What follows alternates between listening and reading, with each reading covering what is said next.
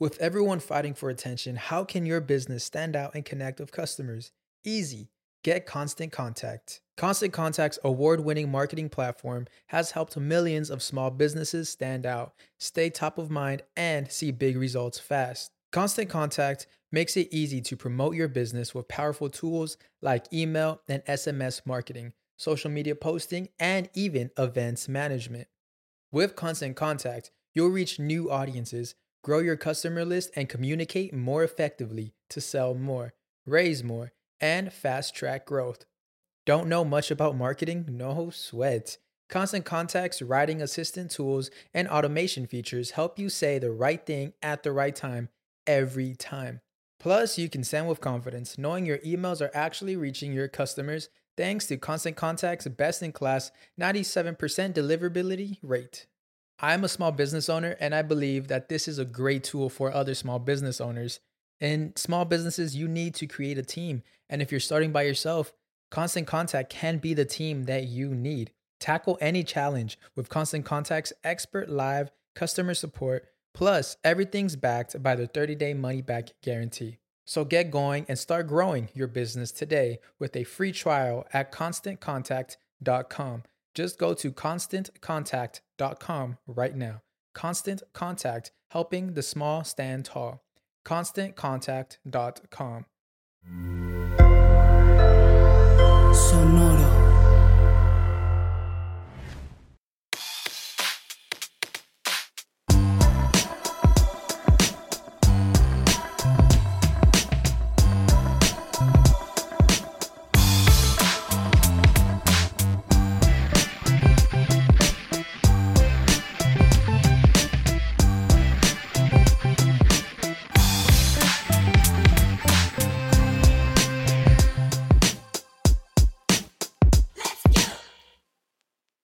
Tranza raza? Bienvenidos a otro episodio de Músicos de Sillón, el podcast en donde hablamos de música Como si supiéramos algo. algo de música.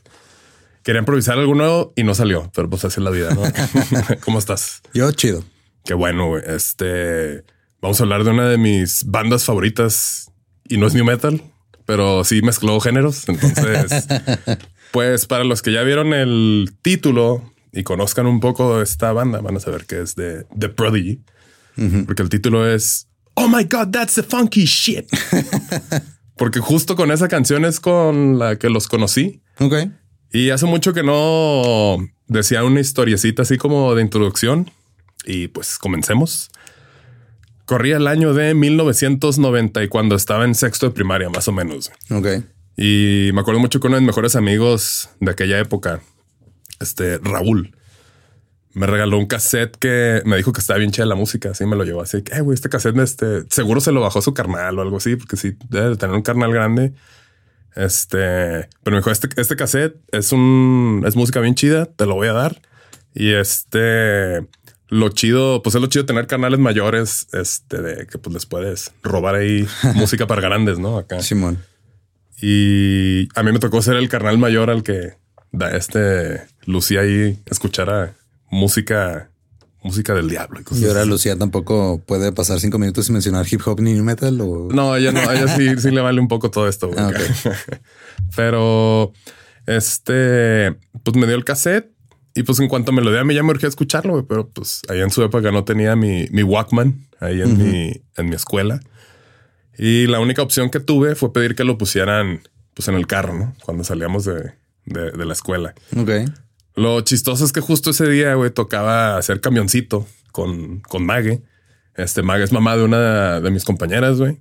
Y pues para los que no sepan qué es camioncito, es cuando se ponían ahí de acuerdo las mamás, ¿no? Sí, Acá. tú vas y recoges a todos los mocosos y los vas entregando. Simón, acá. Y este, pues la primera, o sea, nos subimos ahí a la camioneta y de que, oye, Mague, ¿puedes poner este cassette? Y lo, así, ¿cómo no? Ya lo pone, güey. No sé por qué estaba a madre el volumen.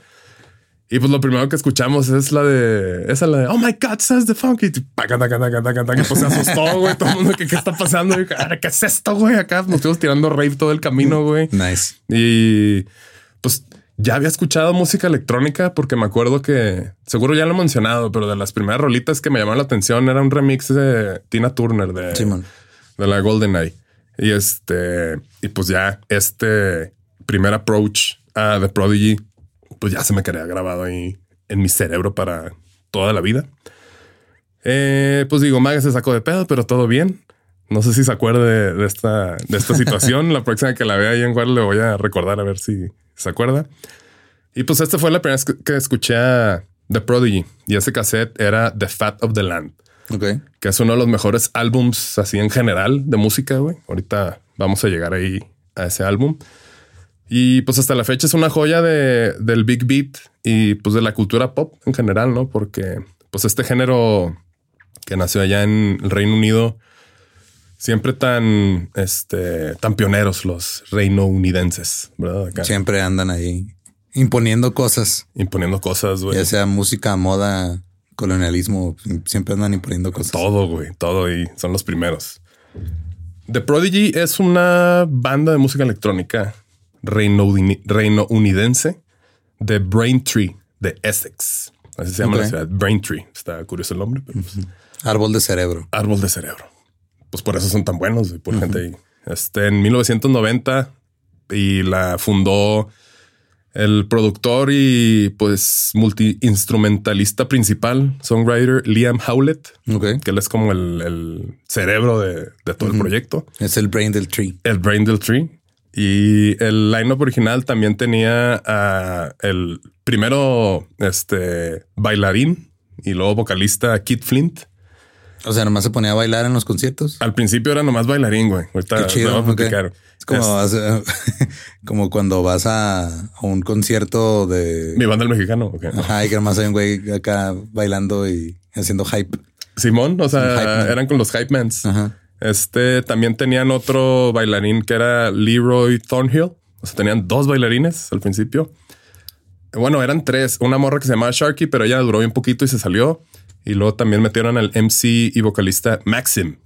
Este, y pues estos güeyes son los pioneros del breakbeat, el, el, género este que influenció a, pues a muchos músicos después. También se podía describir como electronic punk.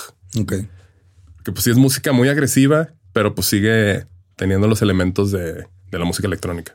Pero sí, sí, o sea, si escuchas Prodigy, sí está Está rudo, güey. Muy rudo, güey, pero está chido. Estaba escuchando rolitas en lo que preparaba el, el, guion y era como que, ay, cabrón, me dan ganas de hacer un relajo, güey. Pero no me acuerdo que estoy de invitado en un depa, entonces me comporto bien, ¿no?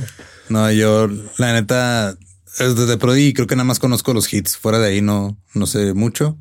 Y ahora que fui a un concierto allá en El Paso de Last Dinosaurs y Vacations, los de Last Dinosaurs se aventaron un popurrí donde tocaron Prodigy, Daft Punk, Lady de Mojo. Ok. Y este Music Sounds Better With You de Stardust. Stardust. Este es que la, la de Breathe es de las mejores rolas hechas jamás. Pero pues. y este Junior Senior también tocaron ese. Ah, don't, don't, don't, don't stop ¿Empezaron con la de Breathe? Empezaron, no, empezaron con Daft Punk y luego ya se fueron a Prodigy, luego se fueron a Mojo, se fueron a Stardust y terminaron con Junior Senior. Estuvo chido, ese divertido, Están tocando así de vamos a tocar este, estos covers porque suenan mejor que nuestras rolas. ok, muy bien. va chido, pero sí, como que esta es una historia que dije. Ah, sí, me etiquetaste, güey. Sí, dije sí, sí me, sí me gustó. Y muchos me preguntaron si te gustó. Y dije sí, sí me gustó. Ok, muy bien. Nos vamos a 1800, 1800. Tienen más de 100 años siendo pioneros. 1989. Este DJ, músico y escritor de 18 años, Liam Howlett, regresó a su hometown de el árbol del cerebro, ahí en Essex, después de renunciar como un DJ en un grupo de hip hop. Ya ven, el hip hop está en todos pinches lados. Así, güey. Yo no lo dije, lo dijo la historia. Este se llamaba Cut to Kill. Cortar a matar. Cortar a matar o a lo mejor este, hecho para matar o algo así. Pudiera ser. Eh, y ya había empezado a hacer su música tres años antes de salirse de ese este, cotorreo. Y había empezado con hip hop y house. Y luego ya se empezó a enfocar a hacer rave music, que fue lo que ganó popularidad en ese momento. Eh, la escena del rave, que yo creo que después pudiéramos platicar de ella, que sí es diferente a la música electrónica, al house, o sea, el rave es otro pedo que nació allá en Reino Unido y era, pues ahora sí que no, no, tan repetitivo, o sea, más underground, más sucio, güey. Y ahorita que vayamos recorriendo la historia de los álbumes de estos güeyes, los primeros dos sí estaban muy rapes. Bueno, más el primero. El segundo ya empezaron como que a meterle guitarras distorsionadas acá. Y ya en el tercero de Fat of Land, ahí fue cuando ya pum, fue así, tronaron bien cabrón. Este, pero pues este güey dice que le gustaba más como que el ambiente relajado de la cultura del rave que pues el pedo del hip hop. El hip hop siempre tan confrontativo y a ver quién la tiene más larga, güey, que acá y todo. Entonces, a ver a quién la pesta más. A ver a quién le pesta más el, el hip hop. Este empezó a trabajar como DJ, o sea, con DJ sets en, en su, pues ahí en su barrio y empezó a trabajar en su música original ahí en su casa. Ok. Este, ahí fue en Braintree donde Howlett conoció a los bailarines Kid Flint y Leroy Thornhill en uno de sus toquines. Flint le dijo a Howlett de que, eh, güey, pásame un mixtape tuyo, güey. Este. Para bailar. Pues como para, para proponerte cosas, ¿no? Y para escuchar acá este. Para, pues para ver qué se puede hacer, güey. Entonces el güey se armó un cassette, este, un mixtape con sus, con sus rolas. Y este le puso ahí este Prodigy en el cassette. Ok. En honor a este un synth de Moog Sí, Moog. Moog, Moog. Moog. Yo siempre digo Moog. Ajá. Un synth de Moog, que es este, el Prodigy, así se llama. Y este fue como para, ya es como a veces tú le pones nombres a, a las rolas que haces, pues de Ajá, que, sí, no sé, BPM tanto o este, no sé, ahí guitarrillas, este. Pues fue como para identificar eso. El Eh, bajo final 2. Bajo final 2, final, final, final, de a de final. veras, final Ajá. nueva. Y luego ya borro todo. Y luego ya no encuentro el archivo maestro, pero tengo puros bounces. y lo que podemos replicar eso de que, híjole, pues a lo mejor sí. Pero bueno, por eso soy Prodigy. Que pues fue como el, el instrumento principal que utilizó para usar todas esas rolitas.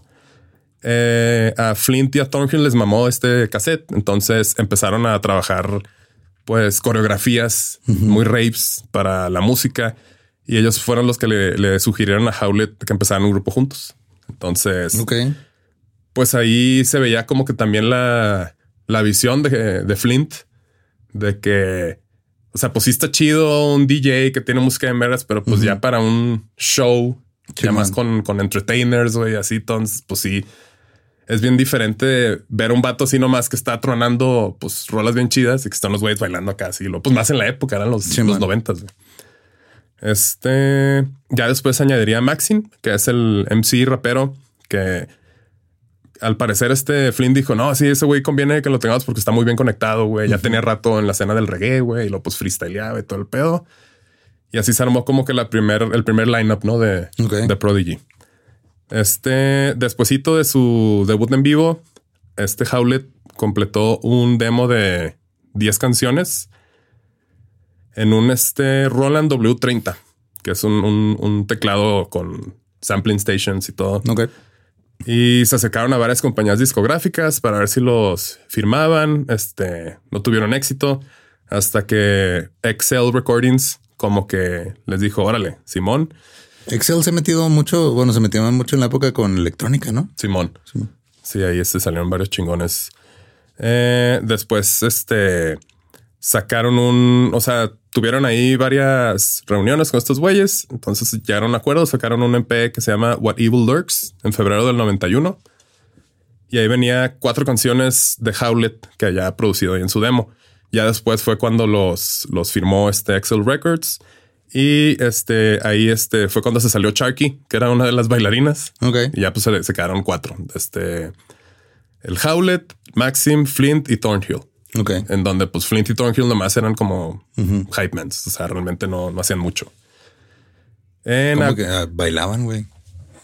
bueno, no hacían mucho music- musicalmente. Ok. Acá. Era más como para el, para el show en vivo, güey, que también pues fue parte importante. Vamos al estudio, güey, bailando en el estudio acá nomás. Acá, güey.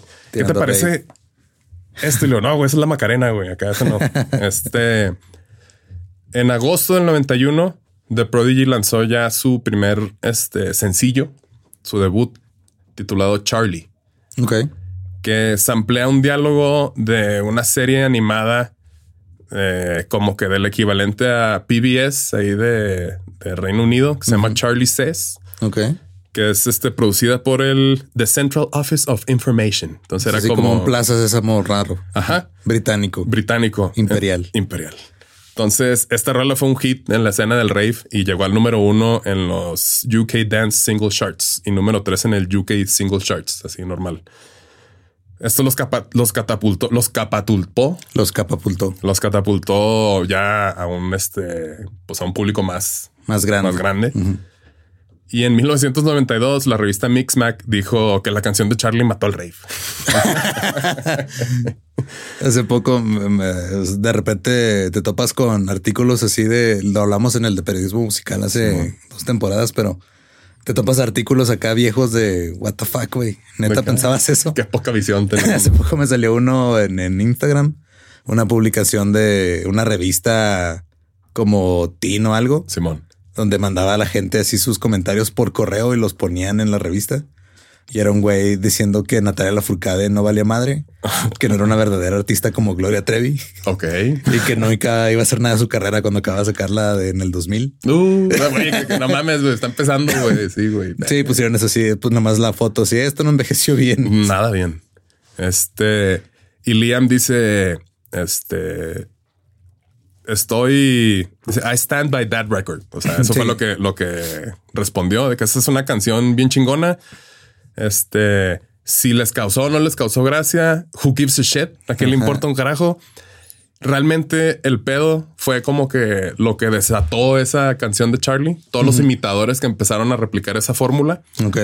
Y eso fue lo que pues se empezó a como que mataría al rave según Mixmax, pero pues no, pero sí, como que se saturaron de, De lo mismo. Las copias de las copias. justo este el éxito de Charlie sacó este tren de este que le, le decían Toy Town Techno, Toy Town Techno. un tecno de juguete, de, de pueblo de juguete, porque hay una serie de rolitas, güey. Hay una que se llama A Trip to Trumpton de Urban Hype, que también es como que un audio que se ampliaron de una serie así de niños, güey. Está Sesame's, Sesame's Treat de Smart Ease. Y es nomás, can you take me, Sesame? Lo tum tum pa, tucu, tucu, pa, tucu, tum. Entonces, eso, Ok. entonces, pues era lo mismo, güey, la neta. Eh, Howlett se dio cuenta que si sacaban un single este, en el mismo estilo, hubiera sido ya como que Sí, la caída de, más de lo mismo, de su sí, carrera. güey. Entonces, Sí, de ahí no te sabes otra, güey. Ajá, entonces hizo lo que lo posible por evadir ese tipo de, de labels, no? Que los que le pedían lo mismo de que nada, nada, la verga. Esos güeyes siempre han mandado la verga así al- a la industria, güey. Ok. Y eso se nota. Entonces el vato, güey, se gastó, este Howlett se gastó la lana que ganó del éxito de Charlie en instrumentos nuevos y en, en equipo para su estudio, güey. Ok. Muy, muy inteligente, güey. Entonces ya este... No es gasto, es inversión. Es inversión. sí, sí, sí, Sí, Síguete sí. diciendo eso. güey. Sí, güey, siempre. Y este, pues esto le ayudaría como a explorar un sonido más peculiar y más este, pues evolucionar el sonido más de, cosas, de sí, Prodigy, ¿no? Este ya metieron, Sí, métele más diseño. métele más diseño, metieron ya un TR909, esta este, máquina de ritmos tan emblemática de Roland, que fue la que le siguió al 808 que se usaba en el hip hop. Este, varias, pues va- varios instrumentos que para qué los voy a aburrir, ¿no? Eh, después sacaron otro single que se llama Everybody in the Place, que salió en diciembre del 91, llegó al número 2 en, en el Reino Unido. Y este les, les ganaron el número uno, un relanzamiento de Bohemian Rhapsody. De. Entonces, pues bueno, se entiende, ¿no? Eso es trampa, güey. Sí, porque pues se murió Freddie Mercury, relanzaron, Sí, entonces relanzaron. pues, no mames. ¿no? Entonces, para nosotros es el número uno. Como Juárez, number one. Este, entre el 91 y el 92, Howlett empezó a grabar ya el primer álbum este, de la banda, que se llama Experience, ahí en, su- en, su, en su casa, su cantón. El proyecto empezó ya después de que Excel Recordings le sugirió al grupo que pues ya era tiempo que hicieran un, un álbum, ¿no? Entonces, este Howlett quería producir un álbum con un concepto, o sea, como tipo Pink Floyd, o sea, un concepto, pero de rave. Ok. Pero pues dejó la idea porque dice que eso pues le hubiera limitado sus ideas, ¿no? Como que el querer basarse en otra cosa. Pero estuvo bien. Sí, como que se estaba encerrando solo en una idea, ¿no? Y Simón, lo dijo, no, ¿para qué? Mejor ¿para qué no? Pues hago más cosas. En el septiembre del 92, el álbum llegó al número 12 en los album charts de UK. Fue certificado Platinum por la British Phonographic Industry por vender más de 300 mil copias. Ok. Este, el álbum tiene un chingo de samples de otros artistas. Este, y cierra con un track en vivo con los vocales de Maxim, que es el, el MC. Y pues es considerado como uno de los, de los parteaguas de álbums en la música rave de Britania. O sea, de- Reinounidense. reinounidense. reinounidense. Este, me está costando trabajo pronunciar las palabras que me estoy inventando, pero ahí vamos. Los Reino cap- los unidense. Capatultó Los capatultó en como unos Reino pioneros Unidense. reinounidenses. reinounidenses.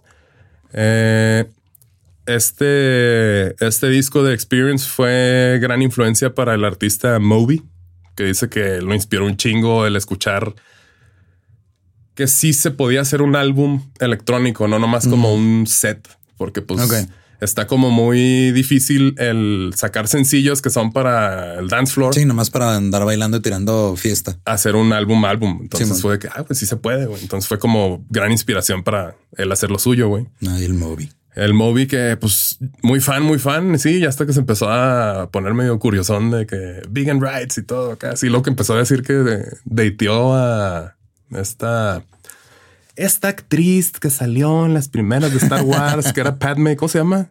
Natalie, Natalie Portman. Portman. Y que Natalie Portman dijo, no, un momento, señor. O sea, eso, Ajá, eso, eso no, no es eso nunca sucedió. Pero bueno, pues ya. El Moby. Y una- lo vi hacer un DJ set en un, en un festival. En el Neon Neon Desert, Desert, Simón. Simón. Este sacaron su tercer sencillo que era Fire Jericho, que pues era una de las canciones que llegó otra vez al top 10. Y pues ahí empezaron a, a darse cuenta, pues que sí, pues que sí traían con qué, ¿no? Eh, en este álbum de Experience, pues Liam Howlett fue el, el- como el único compositor. Y los otros tres miembros ahí. Bailándole alrededor. Simón, Sí, acá. apoyo moral. Este, es- este baile es de apoyo moral, güey. Tú dale. Sí, pues el único que, que aportó pues fue Maxim, el, Sí, el, el- el MC, este que cantó en las en el último track. Y mm, mm, el tracklist es este Jericho, que es la primera rolita. También está padre este Wind It Up, Charlie. eh, o sea, estoy diciendo como lo- los hits. Este Everybody is in the place, Fire. Yo creo que todas estas van a ir en, en el playlist, pero pues fueron 12 rolitas. Y luego ya en el 93 empezó a, este Howlett empezó a trabajar en el segundo álbum de la banda, que es Music for the Jilted Generation. Y este, pues, este fue como una respuesta a la consecuencia. Bueno, en el Reino Unido empezaron a hacer este un montón de este como que de nuevas reglas. Aquí lo Ok. traigo más enfrente. Hay un Chingaderas. chingaderas. Hay un este acto que es el Criminal Justice and Public Order Act del 94. Ahorita le- les voy a explicar un poco que es pues básicamente empezaron a irse en contra de los rapes. Entonces pusieron reglas nuevas y por más. Y revientan fiesta tipo rave. Simón. La, y este, la primera vez que me dejaron salir mis papás en prepa a una fiesta Ajá. eh, fue una fiesta tipo rave en la cual llegaron, me acuerdo que de repente como 50 campers, güey, y se empezaron a llegar a toda la gente. No sé qué pedo. Sí, creo que ya les hemos mencionado en otros episodios, pero en esa época una camper era una, una camioneta, una, una troca. una De- troca, una, sí. una trocona Una trocona de la policía. de la policía que trae, atrás traía un pinche cuarto de lámina donde te derretías. Sí, nos metieron como 20, 30 días así, güey. Y luego de que le hablé a mi papá y lo, eh, puedes venir por mí. ¿Dónde estás? En Babícora, que era una estación ahí de, la de estación, la cárcel. Simón. ¿Dónde es eso? Y luego, no, pues no sé, ya le pasé al, al oficial. Güey, tenía 16 años, güey. pues estábamos en primer semestre, güey. Ahí en. Y luego ya al siguiente fin de que, eh, ¿puedo salir? Y luego, sí, nomás que si te llevan al bote, no te voy a ir a sacar. Dije, bueno, me parece un trato muy es justo. justo, Y ya, ya nunca me llevaron. O sea, fue como yo pensé que todas las fiestas eran así. Pero bueno, este... eh, eh, hay una, un single que se llama Their Law que trae ahí un, un- una lírica que dice fuck them and their law, pum, pum, pa, que es como pues el- la respuesta, Ajá, ¿no? Al es- sistema de Eso fuck the police. su fuck the police. Ajá. Eh, eh, um, se- Ok, dice mm, Music for the Jilted Generation. Empezó a utilizar elementos ya de. Bueno, siguió utilizando los elementos del rave, del breakbeat techno, techno y hardcore techno. Es lo mismo, pero en diferentes cosillas. Este álbum fue la respuesta a la corrupta escena del rave en Britania y el estatus mainstream que empezó a obtener en, en el Reino Unido de que la cultura rave era mala. Este, entonces este O sea, es que le aplicaron al rave en, en- allá en Reino Unido lo que le aplicaron al punk 20 años antes. Simón. Sí, sí, sí. Qué desmadre. Ok.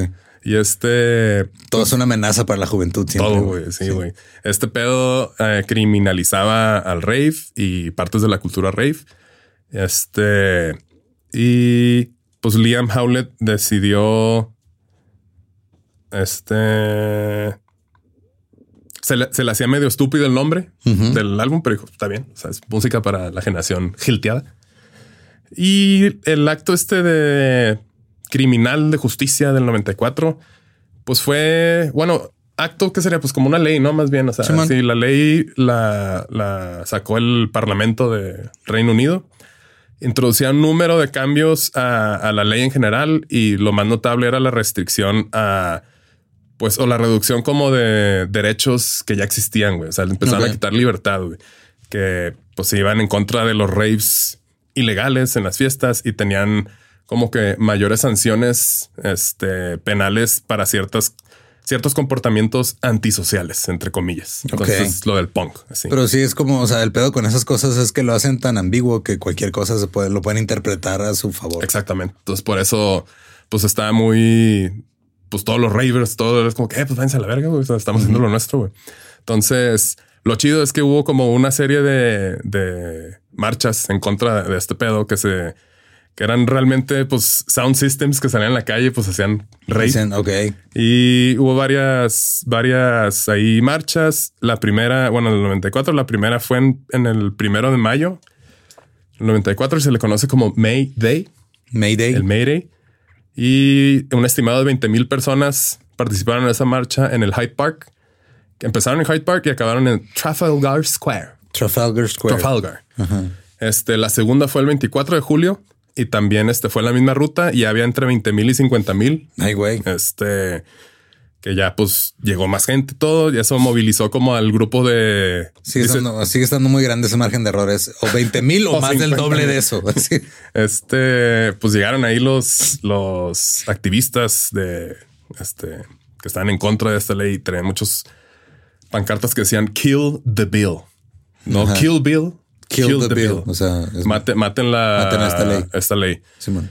Y pues empezó ya mucha tensión política y luego la tercera demostración que fue el 9 de octubre estimaban entre 20 mil y 30 mil según la policía, pero según los organizadores había más de 100 mil. O sea, Ok. entonces, pues ahí. Ese día, pues obviamente terminó en disturbios ahí en Hyde Park, que continuaron ahí pues buen rato. Y, eh, eh, eh, y que como para alrededor de las 5 de la tarde empezó una confrontación entre los que estaban ahí protestando y la policía. Y pues un desmadre, ¿no? Casi. El tracklist de esta, de esta, de este álbum tiene son 10 rolitas. Hay versiones con, de que con otro disco y acá todo el pedo, pero pues de las canciones famosas es la de Their Law, que es en donde les mandan la verga. Voodoo People, Poison, No Good, este, One Love. Y eh, Liam dijo que la tendencia de la escena eh, en ese tiempo, de la escena electrónica, era que la las canciones empezaban a hacerse en un tempo más, más rápido Ok. y subir y subir. Entonces él dijo a la verga y sacaron la de Poison, que pues es un tempo muy bajo, que es básicamente como una estructura de hip hop, que es muy buena esa rola, güey. Y luego la rolita de No Good, que es una rola como más rivera, güey. Se llama No Good, Start the Dance. Es como una reacción, dice, fue, fue mi reacción a toda la basura del Eurodance que está poniéndose de moda. Que La basura del Eurodance. que pues vendría siendo pues el equivalente como al disco del funk o algo así. O sea que empezó ya. Este, Estás diciendo que este güey no estaba emocionado que llegara el Venga Paz. no, güey. este güey no, era de los únicos. Eh, y pues empezaron a dar cuenta que pues toda la agresividad y enojo reflejado en este álbum empezó a traer otro tipo de público, güey. No nomás los ravers, güey. La rolita de Voodoo People trae un sample de Nirvana, de la canción de Very Ape.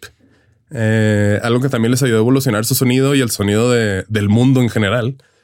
Fue una vez que como que no entendí bien porque pues TDA, que no sé si les abrieron a Red Hot Chili Peppers o vieron los Red Hot Chili Peppers en, en- en un festival ahí danés o les gustaban los Chili Peppers. Ah, casi han perdido, ¿no? Pero como que los veían, güey, y era como, ah, güey, nosotros queremos tener esa, ese nivel de, de compromiso a un show en vivo, güey, esa agresividad, güey. O sea, empezaron a, a echarle más ganas como que a ese cotorreo, ¿no? Al performance. No querían hacer así unos mequillos así nomás ravers que estaban baile Ajá. baile. Porque pues aquí todavía eran bailarines estos dos güeyes. Eh, después de del éxito internacional de Music for the Jilted Generation, la banda ya empezó a aumentar su lineup para en vivo y añadió, an- añadió ya un guitarrista, a. Jim Davis, que después se metería a, una pag- a un grupo que es Pitch, Pitch Shifter. Y en el 95, en, en los tracks como la, este, Their Law, Break and Enter 95 y en otras como interludios que tenían en vivo, pues ahí se rifaba el, el guitarrista. Ya después lo reemplazarían con otro que se llama G-Spot. Este, y para promocionar su álbum, estos güeyes decidieron aplicar el camino del rock. Entonces, haciendo una serie de giras en donde pues ellos eran los headliners, pero se iban a tocar a bares, a pubs. Ok. Se empezaron a dar cuenta de irse a clubs de, de rave. De rave. Ok. Entonces empezaron a dar cuenta que pues es más diferente. O sea, es muy diferente tocar enfrente de un chingo de güeyes empedados a que los ravers que están empastillados y todo. Entonces eso los obligó también como que a querer adaptarse a ese tipo de, de público, güey. Está, está chido, o sea, agarrar ese reto, o sea, de que ya sabes que podrías quedarte ahí en tu subcultura de rave y dices, no, vamos acá, acá a ver cómo, cómo funciona este pedo y lo que eso te transforme tu música está chido. güey. Bien cabrón, güey, la neta, güey. Entonces, pues cabe resaltar que hasta la fecha, pues en la música electrónica no había, no había coqueteado tanto con otros géneros. Los ingleses seguían, seguían demostrándole al mundo que eran los maestros de la cultura rave y cómo se podían hacer álbums de a de veras y no solo sets, como dijo el vegano Moby. Eh, el efecto UK. Bueno, esto no lo dijo Moby, esto lo dije yo. Dijo Moby lo de los álbums. Ajá. Que pues le echan un chingo de huevos, eh, eh, huevos, experimentan cosas para cambiar la manera en la que se hace todo. Eh, sí había ya inicios de que el rock y el rave iban a empezar ahí una relación medio interesante, pero eran más bien este, bandas de rock utilizando sin, sintes y sonidos electrónicos acá tipo este New Order, güey, pues todas estas bandas acá, no, Joy- sí, New Order, que New era Joy Order, Division ajá. casi. O sea, realmente no era fusión, era más como seguían siendo bandas de rock y le metían aquí ya synths. Eh, estos son los primeros dos álbums de estos güeyes. Llega Firestarter, esta rolota I'm que a fire starter. cambia todo el. eh, Hasta se chorreó acá del Firestarter, ¿verdad? Acá. I'm a twisted fire starter. Este. Como que en sus. en lo que vi, en todo lo que investigué, como le hacen muchas bandas también, o sea, como que tienen su álbum que están promocionando y a veces en vivo sueltan ideas o cosas que están trabajando que se convierten en, en rolas para la siguiente producción. Howlett ya tenía una rolita instrumental con mucho punch y power, la cual está inspirada en una rolita de los Foo Fighters, la de Winnie Beanie. Ok. Como que las guitarras tan cabronas de ahí fue de que, wow, o sea, esto quiero. A la cual con la ayuda de unos samples que le metió, pues fue construyendo los cimientos para una de las rolas más importantes del universo, en mayúsculas, universo. A la cual ya le tenía, pues ya la tenía lista, pero sentía que le faltaba algo. O sea, se le falta un no sé qué. Entonces llegó Flint y este, esto lo vi en un video, eh, así es, llegó y lo, ¡Oye! I would like to try some lyrics on the track, mate. Y el vato de que, what? Are you sure? Y el güey de que, ¡Oye! What do you think of this, mate? Y empezó de que, I'm the fire starter, twisted fire starter. Y el güey de que, a la verga, pues no sabía que, querías cantar, güey. Eh, se supone, bueno, recordemos que estas fechas Flint pues era nomás Era el bailarín, bailarín, güey. Simón, Entonces, era pues, uno de los dos que nomás bailaba y Maxim era el otro MC. que llegue el güey que, que, que te propuso que iba a bailar para hacer, "Eh, güey, quiero cantar. De que, "Ah, cabrón.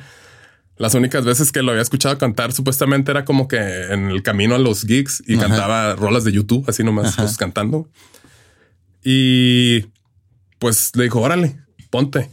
Y realmente la can o sea, Firestarter es básicamente Keith.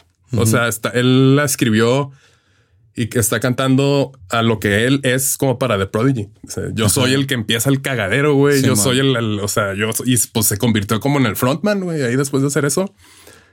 Hay Y- un cómic que me da mucha risa, que es así de, de, de estos de San and Happiness de los monitos. Así Simón, que tiene el, la carita así como stick figures, pero no. Simón. Y está, se está incendiando un algo y está un güey así todo torcido diciéndole a la policía. But I'm a fire starter, a twisted fire starter. A la verga, no lo he visto. Te lo enseño, está bien chido. Este y pues después ya con esa rolita, pues vendría la otra etapa de estos güeyes que sería el disco de Fat of the Land, que es su tercer disco de estudio y este salió en el, el 30 de junio del 97, ya con Excel Recordings. Y este álbum, pues sí recibió, o sea, fue aclamado por la crítica. Este obtuvo los primeros lugares en los, en los charts de, En los charts. charts cuando they charted. Eh, también en Estados Unidos ya llegó al Billboard 200. Nice. O sea, este y ya vendió. Bueno, para el 2019 ya ha vendido más de 10 millones de copias. Ay, güey, todo el mundo. Y pues hasta la fecha sigue siendo su álbum más vendido.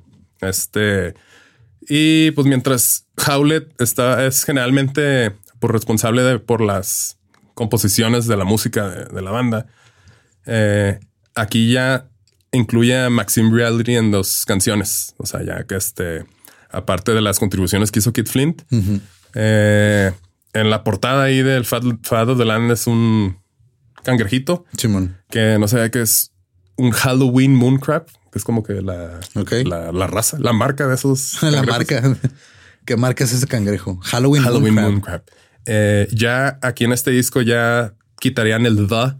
Y así como Prodigy. Justin Timberlake le dijo a, a los de Facebook, entonces a Prodigy, y ya le añadirían esta hormiguita que empezó a hacerse como ya viral, que era como un icono de ellos. Entonces ya es Prodigy. Eh, el título viene como de una frase inglesa vieja que es Living of the Fat of the Land, que es viviendo de, pues de lo choncho de la tierra. Que pues significa vivir bien, con opulencia y vivir Ok. este, wealthy. Eh, salió en julio. El álbum llegó a, a, pues, a los charts de Billboard este, en 19 de... En caliente, pues. En caliente llegó a los charts. Simón. Eh, y para diciembre ya había vendido 2.600.000 copias en Estados Unidos. En el 99, The Fat of the Land eh, ingresó al, al libro de récord Guinness como el álbum reinounidense más rápidamente vendido. Ok. El álbum también estuvo nominado al mejor álbum de música alternativa en los Grammys número 40, pero perdió con OK Computer. No, pues que también está cabrón, güey. Pues sí. Eh, y pues digo, mucho éxito, mucho éxito, pero pues para los que conocen el disco, empieza con una canción que se llama Smack My Bitch Up. Simón. Entonces, la Organización Mundial de la Mujer, pues levantó la mano y dijo de que, "Ey, güey, pues qué pedo con esa rola misógina, güey, que Simón. que pa". Y pues Liam dijo que pues se confundieron, o sea que no significa realmente pegarle a una mujer, es más como este hacer un cagadero. Ok. Y pues se entiende, pero pues como les ha valido verga y todo, entonces como que dijeron, bueno, pues acá en todo el pedo, ¿no? Pero dice, para... mm, es- dice, una, este, una revista dijo que nosotros y la banda somos peligrosos. Y dice, para que esta banda sobreviva, debe... Tiene que ser peligroso para nosotros, pero dijo que, que pues no es cierto. Pues, o sea que nomás porque tienen la de Firestarter, porque tienen spiky hair, les tienen miedo. Ajá, pero sí. pues que, Nomás que no es porque traigo los pelos parados y estoy hablando de, de, pe- de de, pegar. de incendiar cosas. De piromanía, ya nomás por eso creen que soy peligroso. De que no, pero no. Eh, empieza con Smack My Bitch Up. Está le- luego el, el track número dos es la de Breathe, que a la chingada, güey, está cabrón. Diesel Power, Funky Shit, Serial Thriller, que también ahí tiene unos este, vocales de Flint. Minefields, Narayan, Firestarter, Climatize, Fuel My Fire. Está muy cabrón ese disco, güey, la neta. Eh, y durante una, una presentación en Reading Festival en el 98, en agosto, The Prodigy y los Beastie Boys tuvieron ahí como que un, una trifulquilla ahí en, en el escenario. Ok. Porque los Beastie Boys les dijeron que, ¿saben qué? Yo creo que no deberían de tocar Smack My Bitch Up. Ajá. Pues está muy fea y es misogínia y todo. Y pues les valió pito. Entonces Maxim sale y dice, eh, vamos a tocar Smack My Bitch Up porque nos dijeron que no quieren que la toquemos, pero pues es un rolón. Y así es como hacemos las cosas. Nos vale pito y fuck, I do what I want. Entonces, Ok. pum, pa, taca, taca, pum, pa, acá. Walmart y Kmart anunciaron que iban a quitar el disco de Fat of Land de sus anaqueles. Aunque pues el disco ya había tenido, ya, ya seguí, ya había durado más de 20 semanas ahí en sus anaqueles, porque estaba vende y vende. Y este hicieron una campaña para decir que este single era ofensivo. Y este en el 98, en los MTV Video Music Awards, pues Smack My Bitch Up ganó mejor video de dance y mejor breakthrough vi- video. Que el- video está muy chido. Es así como el va a traer una cámara como medio con un ángulo así muy abierto, pero está así apuntándole a su cara, güey. Que como está que- moviendo acá todo como. Y pues si ven el video, pues realmente no es como que golpear mujeres. Es, o sea, sí Ajá. está muy grosero esa frase. O sea, Simón. sí, pero pues es como más bien del desmadre, güey, que es algo que siempre les ha mamado. Es como pues un hijo del punk, pero con electrónica, ¿no? De que sí, Simón. puro desmadre.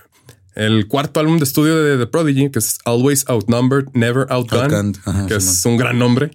Siempre este, Superado en números, pero no en. pero no en, en fuscas, en, ajá. chingazos. Salió en el 2004, en agosto, y para septiembre ya había salido también en, en Estados Unidos. Tardaron un chingo en hacer un otro disco. Sí, Siete porque es- Sí, eso fue mucho, pero pues fue tanto el éxito del, del otro. Creo que también sacaron, no sé si antes de este sacaron uno así como de recopilaciones, pero ahorita, ahorita por aquí lo de traer. Eh, sacó, sacaron un single como experimental que se llama Memphis Bells, que sí está muy distinto a lo, a lo que habían sacado. Y ya después sacaron el release de la canción de Girls. Y luego en la versión de Estados Unidos sacaron un remix de la canción de Girls llamado More Girls. Ok, muy Más bien. Y este álbum, este sí estuvo en, lo- en los, en los charts también ahí del Reino Unido y estuvo, lo estuvieron promoviendo por un tour de dos años. La preproducción de este álbum fue en, en este Muse Recording Studios y empezaron en septiembre del 98 y acabaron hasta abril del 2004. Ay, güey, seis años. Sí, y este. mm, Liam este, grabó casi todo él. Pues sí.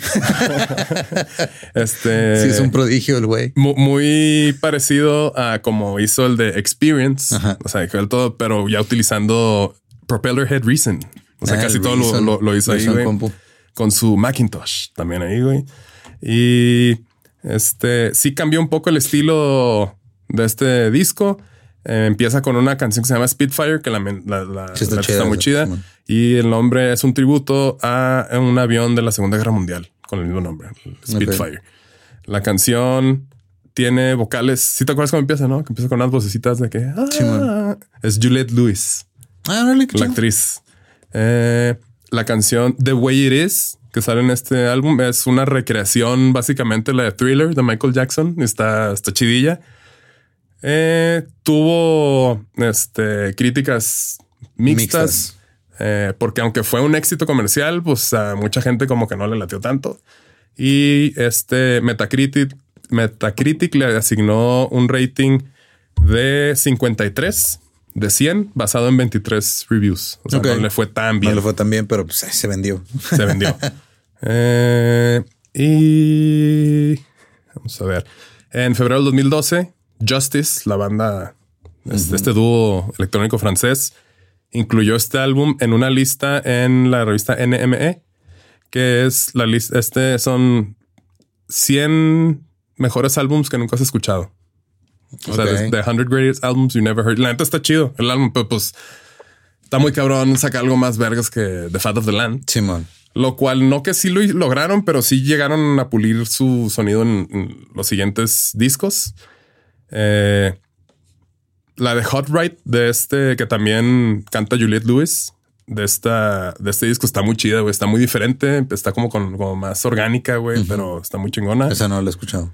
Ahí ahí vendrá en el en el playlist Y luego ya después sacaron otro disco que se llama Invaders Must Die. Y estuvieron probando rolitas nuevas mientras estaban en, en su gira antes de sacar este disco. Eh, de las rolas más chidas, pues es Warriors Dance, Mescaline y Worlds on Fire, que la neta están muy chingonas, güey. Y este álbum tiene una colaboración de Dave Grohl en una rola que se llama Run with the Wolves, que pues es- trae batería y pues la escuchas y es como que, ah, pues claro, güey. Entonces, full circle de, de samplear Nirvana a tener a Dave Grohl ahí tocando. de samplear Nirvana, de sacar una rola bien vergas que fue la de Firestarter, después de escuchar a Foo Fighters, Sí, a colaborar con ellos. Qué chido. Curiosamente, de esas tres rolas, esta es la más culerilla, pero pues bueno. Es como la. ¿Te acuerdas cuando Rihanna y Paul McCartney hicieron una rola con. ¿Con quién? Rihanna. Sí, era ¿La de Rihanna. Umbrella? O sea, no me acuerdo, güey, pero... Four or Five Seconds, algo así se llama. Ah, no sé, no. Es que hace poco andaba, andaba en el Uber y la estaba escuchando el Uber y es de, ah, mira, gente con, Trabajaron ajá, mu- mucho- gente con mucho talento haciendo algo bastante olvidable. bastante olvidable. Pasa, güey, no, o sea, Así sucede. sí. Este, de sus top five éxitos, este, Omen y Invaders Must Die, estuvieron coproducidas por James Rushnet de Does It Offend You Yeah. O sea, Ah, ok. lo- yo- sí tiene ese toquecito Yeah-esco. Eh, Este disco salió en febrero del 2009 en Australia y el 23 de febrero del 2009 en Europa. También llegó al número uno en los charts de, de UK y pues también le fue muy bien. Mm, mm, le fue mejor que el de Always Outnumber. Never Outgunned. Never Outdone. Y también para, para este disco empezaron una gira de nueve fechas en arenas en Reino Unido con el apoyo de DC Rascal, Noisa, Herb, DJ Kissy Sellout y el tour incluyó la primera edición de la banda como que en su gig de, de baile anual de dance music se llama Warriors Dance Festival. El single Omen salió, debutó el número uno en, en los charts de canadienses de, de singles. Y en el febrero de 2009, Kerrang le, le dio el premio de mejor single.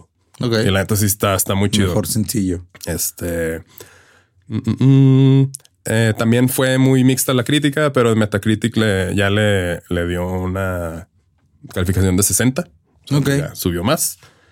Eh, pero a los fans realmente nos mamó. O sea, sí, este disco está muy cañón, güey. Empezaron a grabarlo en febrero de 2006, después de que lanzaron el de Their Law, The Singles del 1990 al 2005, que fueron como los sencillos que Sí, llevan que hasta ahí. llevaban durante su carrera hasta ese punto. Eh, mm, mm, mm. y el tracklist pues está, empieza con Invaders Must Die, Omen. Después está la de Thunder Colors, que están chidas. Take Me to the Hospital. Está muy cool. Y luego después así se llamaría su label que hicieron. Warriors Dance, eh, Run with the Wolves, que es en donde toca este vato. Y pues está, está muy chingón. Este se las voy a poner todas estas. El disco número 6, que el de The Day is My Enemy, eh, salió en el 2015. eh, ya con el label Take Me to the Hospital slash Cooking Vinyl. Ok. Entonces, Y en Estados Unidos salió con 360 Music slash Warner Brothers. También están los hermanos este, Ajá, Waco, Yaco y Waco, Dot. Yaco y Dot. Y lo grabaron en un lapso de seis años. El álbum marca la primera vez que este ya Maxim y Kid se involucraron activamente en el proceso de escribir canciones. Después de 20 años. Después de 20 años. 25 años de, oye, güey, ¿y si también tienes paro? Simón, este de que órale, pues hoy. Eh, y para, o sea, como que empezó a perder interés la banda en lanzar álbums, según ellos. La idea es de que, ah, ah, bueno, mucha gente pensaba que este iba a ser su último álbum, eh, pero pues no fue así. Y mm, a ver, porque creo que para el que sigue fue cuando como que querían empezar a hacer más bien EPs en vez de álbums para que estuviera más fluido el- la sesión y Sí, todo. para que no hubiera tanta espera entre uno y otro también, no supongo. Ajá. Porque pues sí, sí se tardaban ahí su, su co- cotorreo. Mm, mm, mm. Este disco de Dame is My Enemy ya tuvo 67 en Metacritic. Y Ahí van subiendo poco a poco. Ahí van subiendo. Ya le van a negar al 7. ya mero, güey. Eh, Kerrang les, les dio el reconocimiento, o sea, más alto en su review, que es de los mejores discos. Es una mezcla galvanizada de creatividad, este espeluznante, porque dice thrilling. Ok. Y con cosas de interés social. Entonces fue como un balance muy, muy chido.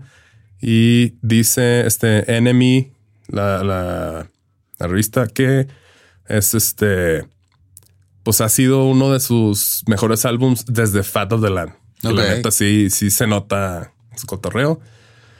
Eh, la canción número 4 del disco es Ibiza, que es featuring Sleeper Mutts. Que pues claro que... ¿Sí has escuchado esos güeyes, no? Sleeper Mutts. No. Son dos vatos, güey, que este uno canta y muy a la, o sea, también es allá de, creo que es de Brighton, no sé, del Reino Unidense. Y otro güey que hace la musiquita que en vivo, pues nada más pone su laptop arriba de cartones de chelas y el otro está Ya. así nomás. Pero el vato, pues a la, a la- muy inglés, tiene un que esos güeyes que no cantan, pero como que están gritando y acá Sí, muy chido, tipo idols, güey, acá, güey, pero con un beat mat, ma- un beat más como group son. Entonces, pues era como que sí quedaba, güey, que hicieran esta rola. También va a estar ahí. Eh, Rhythm Bomb con Flux Pavilion, o sea, chingo de rolitas. Eh, ya para el que sigue, que se llama No, Tourists, el, álbum que sigue, que es el álbum número 7, salió en el 2018 y este dice en julio del 2015, tres meses después de que lanzaron The Days My Enemy, Liam dijo que el grupo, ah, aquí fue cuando hizo que van a dejar de hacer álbums y van a empezar a hacer EPs.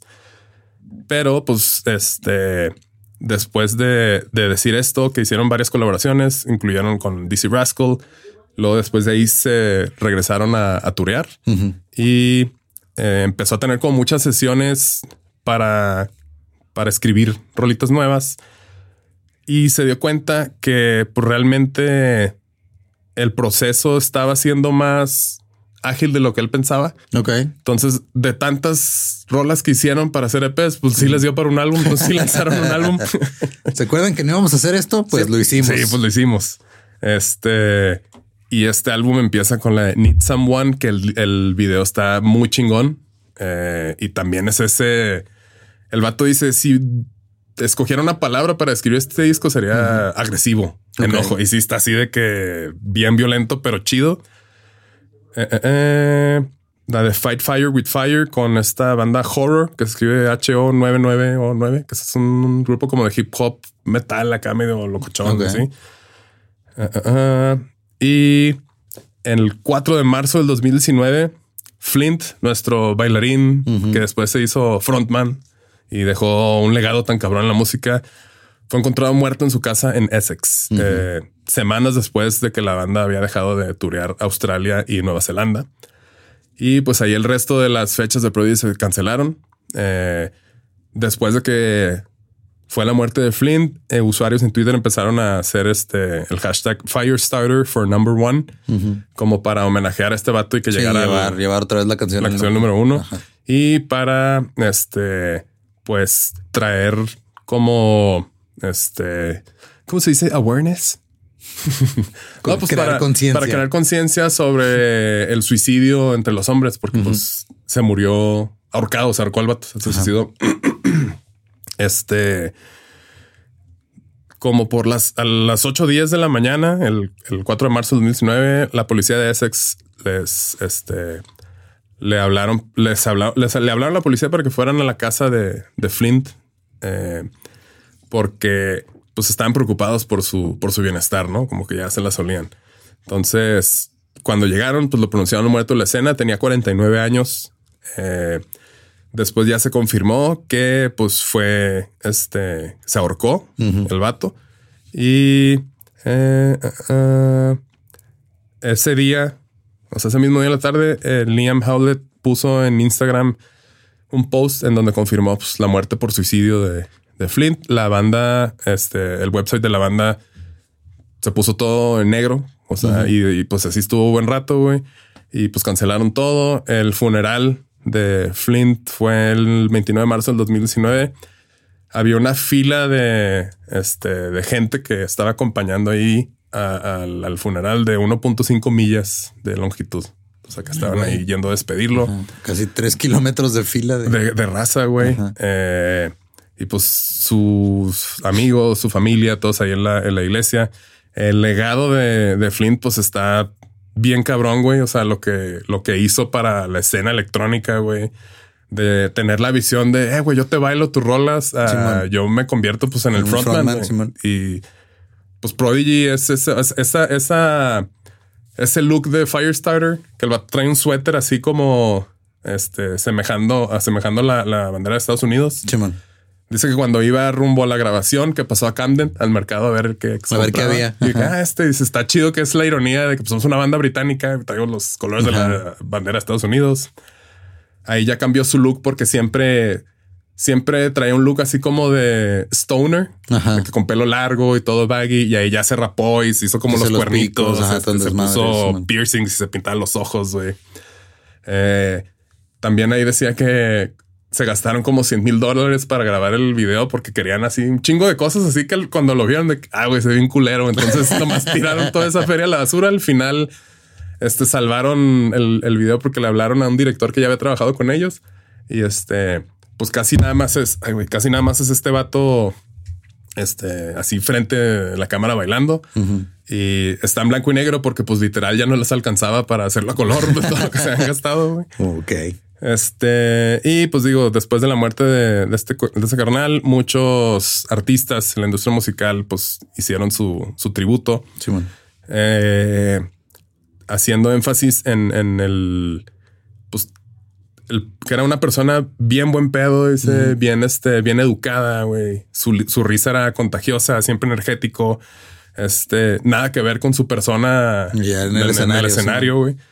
Y este, JK, el vato de Jamiroquai, eh, pues sí dice que qué tragedia tan, tan culera. Hizo un, un, este, un, un lad tan, tan hermoso, tan acá y todo. Dice, espero que, que tengan una bicicleta ya en donde estaba, porque pues le gustaba mucho andar, en su bicicleta, que era muy bueno.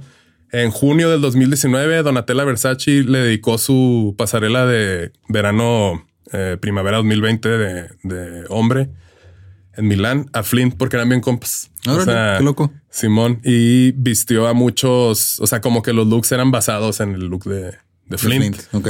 Eh, y eh, en un show en Glastonbury en junio del 2019, Liam Gallagher le dedicó Champagne Supernova a Flint. Y de los, lo último que no aquí en el 2020, en el videojuego de Assassin's Creed Valhalla, hay un personaje que se llama Keith, que, que lo, lo ves y es como, como Kid. Y es un, un side quest que se llama The Prodigy. Entonces es como ahí el, el homenaje a este vato. Y pues la neta, pues está en cabrón como el pedo de la depresión sigue, güey. O sea, sigue y no, no, pues no se ve a simple vista, güey. O sea, pues cuándo iban a pensar la gente que lo quería, como lo describen, que es bien buen pedo y todo. Y pues todo lo que logró, pero pues las debilidades mentales están, están gruesas. Y pues ahí este siguen The Prodigy. Justo estaba, estaba viendo y pues creo que ya me lo tocan. Dice aquí estaba en Viagogo el 16, 17, 18. Bueno, estos días de, noviembre tienen shows ahí en Glasgow, en Manchester, en Brighton, Cardiff. Eh, yo tuve la oportunidad de ir a verlos aquí al Plaza Condesa, güey, pero no fui porque me dio cosa ir solo, porque nadie me iba a acompañar. Y dije, ah, güey, ah, chale, güey. Y pues, pues ya no va a ser lo mismo, güey, porque pues ahí estaba Flint. Y pues sí es de mis bandas favoritas. Realmente creo que a muchos nos ha influenciado, güey. Eh, de cierta manera, a veces como que tratamos de emular ese sonido tan agresivo y electrónico. Y pues esa fusión de, de energía y los caminos del rock utilizados para acá, para, para la música electrónica, pues también después influenciaría al, New Rave y a todo este pedo que, que ya, ya vimos de pues músicos que les gusta tocar em, con instrumentos, pero haciendo música electrónica. Eh, y pues este playlist va a estar sabroso, güey, porque sí, pues está chido, güey. De Prodigy es para estar acá. Van a trapear a madre. A trapear a madre, güey. sí. Eh, y pues nada, este es un resumen de Prodigy hasta ahorita. Ok. Yo creo que ya no tardan en sacar música nueva y todo, porque Sí, pues si hemos visto, está pues este güey está muy cabrón el, el Liam y pues as- así fue. Este, oh my god, that's the funky shit. Recuerden, Saludos a Maggie. Saludos a Maggie. Recuerden que pueden seguirnos en todos lados como músicos de sillón. Yo Es estoy como no soy Manuel Yo estoy como ningún Eduardo. y pues ahí nos guachamos.